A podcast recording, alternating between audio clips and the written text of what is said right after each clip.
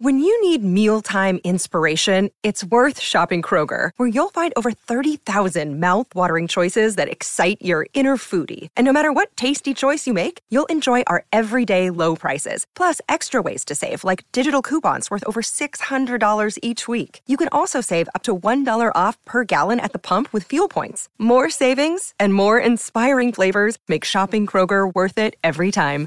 Kroger, fresh for everyone. Fuel restrictions apply. Bueno, un año más, otra Navidad.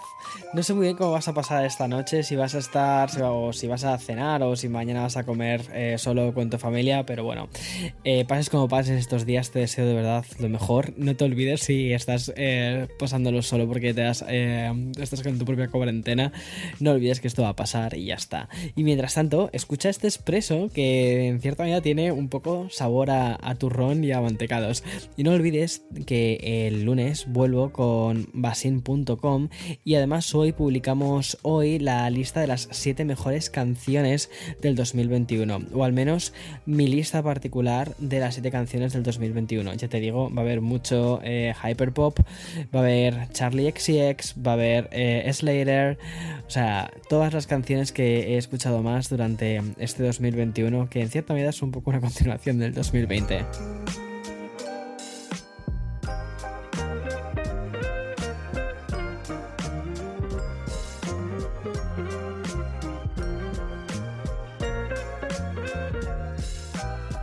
Bien, no sé eh, si te pasó de también, pero el día que viste la primera vez la, la película de Ratatouille, esa, esa obra de arte de Pixar, pensaste, qué buena pinta que tiene toda, toda la comida, aunque, aunque esté cocinada por una rata y por un segundo hubieses deseado comerte esa pantalla. Bueno, pues literalmente ese deseo extraño provocado por los platos cocinados por la rata Remy y que habrás tenido también en películas como por ejemplo Chocolate o si eres fan de Masterchef, ya está, o sea, eso puede o sea, eso puede ser una locura. Bueno, pues todo esto puede convertirse en realidad muy pronto porque dentro de la simulación de vida en la que estamos prácticamente metidos, un profesor japonés ha creado lo que ellos llaman una Taste de TV.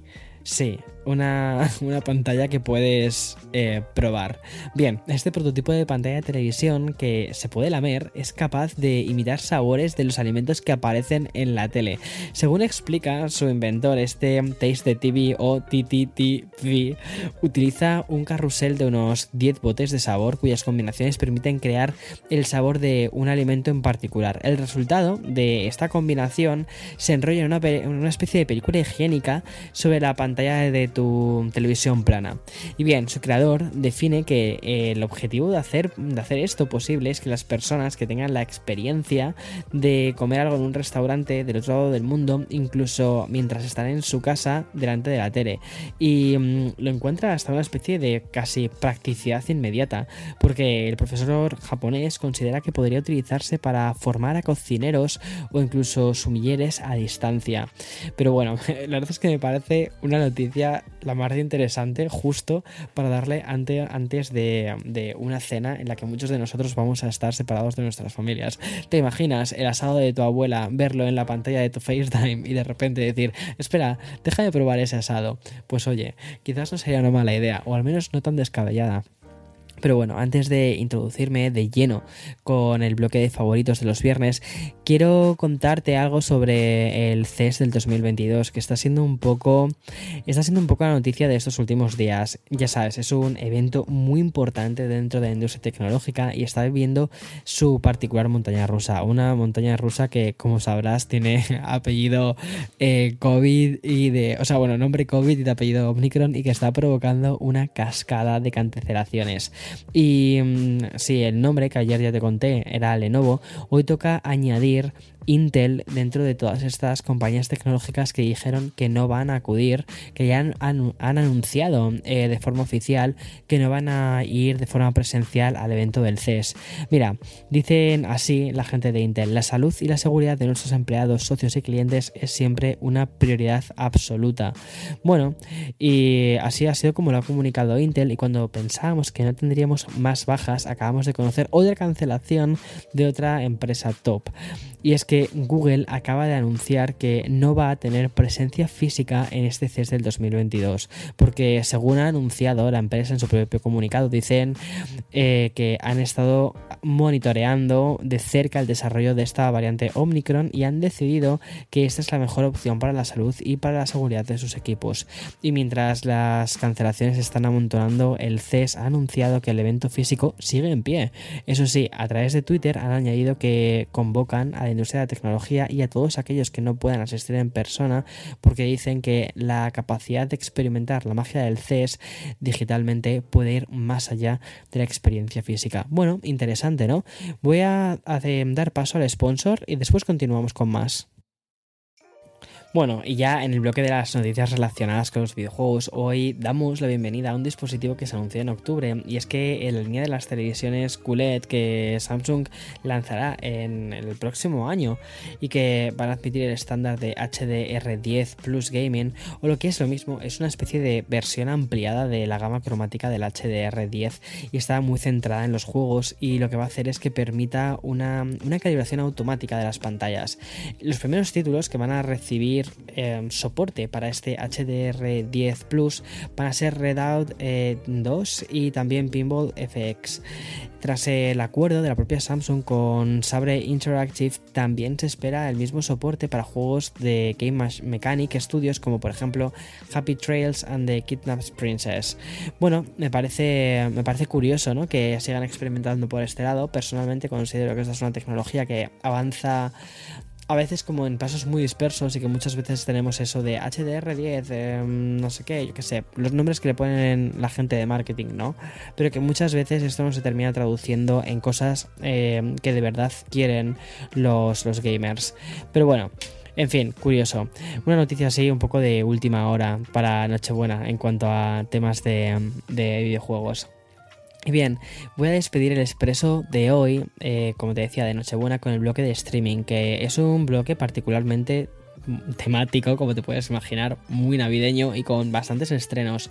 Mira, empezamos por la plataforma que más estrenos lanza y como no te puedes imaginar, no puede ser de otra forma, vamos, eh, ha sido Netflix, que ha salpimentado la semana con lanzamientos muy navideños. Estrenos, algunos de segunda fila y alguno más potente como por ejemplo la nueva temporada de Emily in Paris, que mm, se culmina con lo que podríamos considerar la gran apuesta de la plataforma por el streaming. No sé si la estás viendo, yo sí.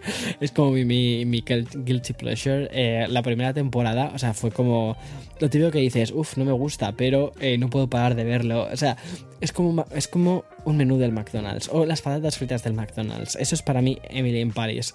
No sabes qué tiene porque sabes que no es bueno para tu cuerpo, pero terminas tragándotelo. Pues lo mismo eh, me sucede con Emily in Paris y esta segunda temporada me está encantando. Pero bueno, Hoy, además, llega por fin a Netflix Don't Look Up, que es la mega producción con uno de los mejores repartos del año. Y es que es una película que ya te hemos hablado de ella en basin.com y que te resumo, porque el casting, ¿vale? En el casting que están Leonardo DiCaprio, Jennifer Lawrence, Meryl Streep, Ariana Grande, Jonathan Hill, Timothy eh, Chamalet y también eh, Kate Blanchett. Y si eres de los que eh, al COVID les ha fastidiado los planes de Nochebuena y Navidad, al menos Netflix te promete más de dos horas del mejor cine, o al menos un cine divertido, absurdo, mm, sin pretensiones. O sea, es una peli que está muy guay. Y menos temática ha sido HBO esta semana, y es que la plataforma solo ha subido Crawls que es una serie sobre cinco mujeres que se dedican al negocio criminal. Para compensar esta ligereza, el site además ha lanzado un teaser con lo que nos va a traer en 2022 entre, entre los que incluye la temporada, aquí está mi corazón, como a mil de Westworld y también el nuevo spin-off de Game of Thrones que es House of Dragon y muchísimo más navideña, como te puedes imaginar, ha sido Disney Plus, que no podía ser al menos de, otra forma, ¿no? Porque al final es la plataforma más familiar. Y ha elegido para este 24 de diciembre, para subir al site, su estreno animado más potente del año. Y es que Encanto ya está para que tanto, la, para que tanto grandes y pequeños puedan verlo hoy o mañana, que son los días de Navidad. O sea, que una, una maravilla. Y sin ningún estreno en Apple TV, acabo con Prime Video que es la plataforma que estrenó el pasado miércoles una de las cintas del año, que es Bing de Ricardos, con un reparto encabezado por Javier Bardem, Nicole Kidman, eh, es la última película escrita y dirigida además por Aaron Shorkin, o sea que ya te puedes imaginar un guion mm, complejo, un guion inteligente, muy a lo red social y ya está.